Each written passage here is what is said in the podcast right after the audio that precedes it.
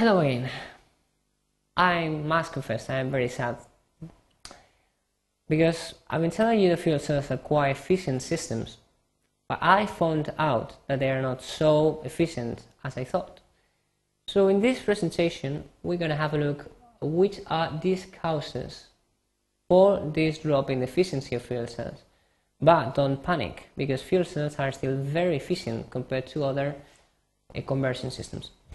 As you may know, electrical power will depend on two main variables, uh, electrical voltage, potential, and the intensity, which is the current density, basically. So voltage will depend on thermodynamic variables, will basically depend on the energy that a system contains, while intensity will be depending on the amount of charge that will be flowing through our system, which means that we will, will be depending on the amount of fuel that we consume. So this is a non-extensive variable, while intensity will be an extensive variable. It depends on the amount of fuel that we're using. So fuel cells work at their best efficiency, at the maximum efficiency in an open circuit. I mean, when there's no um, flow of electrons at all. In this case, when the intensity is zero, then we have the maximum potential of voltage, which is the reversible potential. This is the potential that you can read in any book of electrochemistry or any table. But life's hard, and this is completely useless if what we want to obtain indeed is a flow of electrons, which is electrical energy. So, when we close the system and we allow some electrons to flow through it, then the intensity will be more than zero, but there is a drop in the voltage respect to the reversible voltage. So it means that our fuel cell will work with less efficiency than the best of the cases, which again is the reversible or open circuit efficiency. Um, then, well, this is why well, this happens because voltage and current are related. The same way that it's related by a resistance uh, in a very simple circuit, as you can see here. In a fuel cell, we also will also have uh, a relation between the cell voltage that we have and the current density, that, or what is the flow of electrons or the amount of um, electrical electricity flow that we have in, in the system.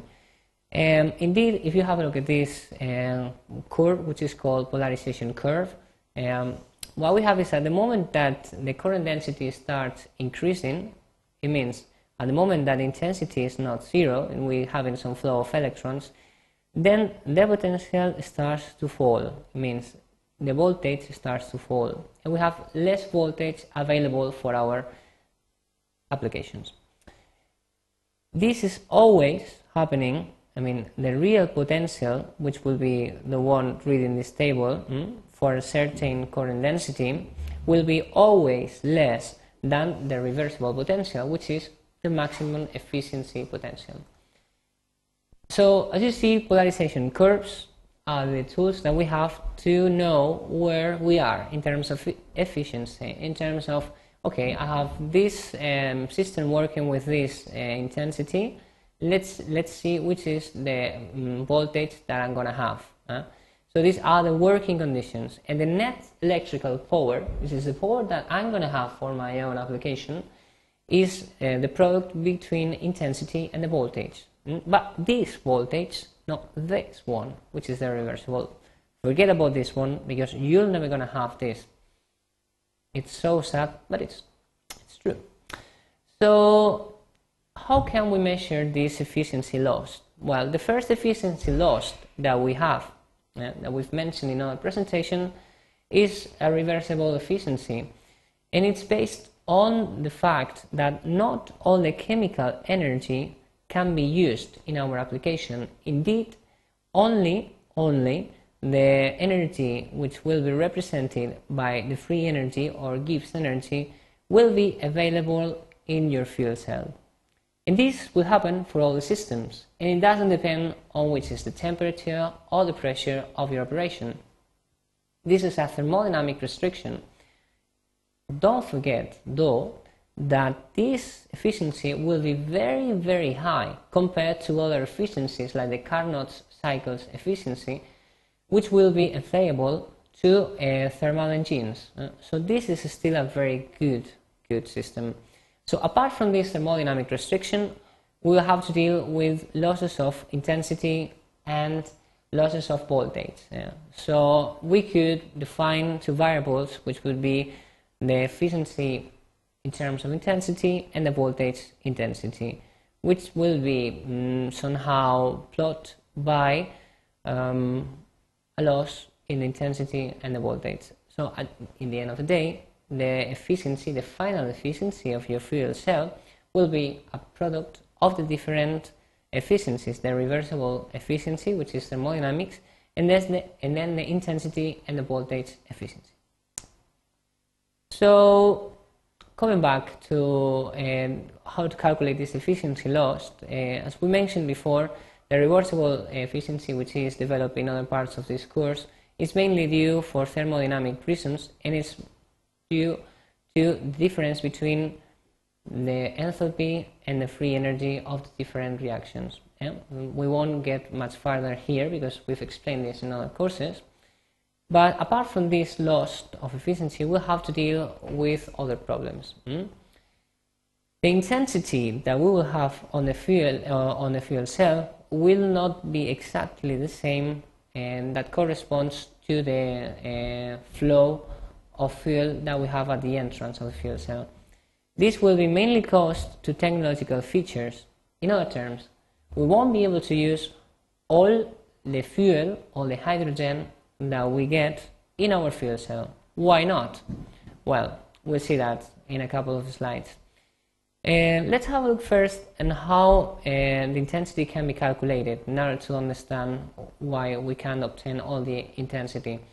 The intensity, and this is the current density, can be calculated by using this equation, which is um, implying the number of electrons of a reaction. In, in well, in this particular case, it would be two, two electrons in the oxidation of hydrogen. The Faraday's constant F, and also the flow of reactants, uh, which in, in international system will be moles per sec. Don't forget international system. So for a single cell, this will be the equation which gives you the intensity. Unfortunately, not, not all the hydrogen stream uh, will be used in a fuel cell. A part of it will be lost. And it's exactly the same for oxygen. Not all the oxygen that we obtained will be used in our fuel cell. Indeed, part of it will be lost. So we can define this new variable called utilization, which will be um, basically a yield, um, will be a ratio between the um, flow of hydrogen, which will be definitely used in your fuel cell, and the flow of hydrogen that we will be getting in our system. In other terms, this is the hydrogen, the hydrogen that you pay, and this is the hydrogen that you are using. So it's a very important variable. Let's talk about the loss of uh, potential now. Um, as we said before, there is a curve called polarization curve, which relates us the number, um, the current density, I mean the amount of electrons flowing, with the voltage of the cell. So this curve you can see here is always uh, lower than the reversible potential, again because we are losing a lot of voltage in this case, and the difference between the ideal uh, potential and the real potential, which is the one you're going to get on your fuel cell, it's called overpotential. So as you see, the mm, well, the value of overpotential will be varying depending on the place, well, on the current density that we're using. In other terms, this value will change depending on the position, uh, on the working uh, conditions of your fuel cell. So you see here that if overpotential increases with intensity, because uh, you can see that this difference is getting bigger and bigger as we move through this axis. Even though wear potential moves through this uh, in this direction and increases, we need to take into account that the power density, uh, the power that we're going to obtain, is a product between the intensity and the voltage. So it will be very common to find a power curve like this one in this graph, with a maximum at some point. So if we want to obtain the maximum power of a fuel cell, we'll need to get into this point, even though the overpotential is still very high. If we need to decrease the overpotential, we will have to move slightly to the left. This is slightly to lower intensities. Um, I just want to mention before I finish that there are three main causes for overpotential, I mean, three main causes for this decrease in the potential of a fuel cell. Activation polarization, ohmic polarization, and concentration polarization, or activation overpotential, ohmic overpotential, and concentration overpotential. They are completely synonyms. In other presentations, we will um, study with further detail which are the chemical or physical uh, causes for the appearance of these overpotentials. So that's all. Um, I'm still quite sad, but I think if we work on, well, these overpotentials and this utilization, we try to improve our system, I'm sure we'll get to interesting points where our efficiency is not so bad. So I think there's still time for hope for fuel cells. Thanks for your attention.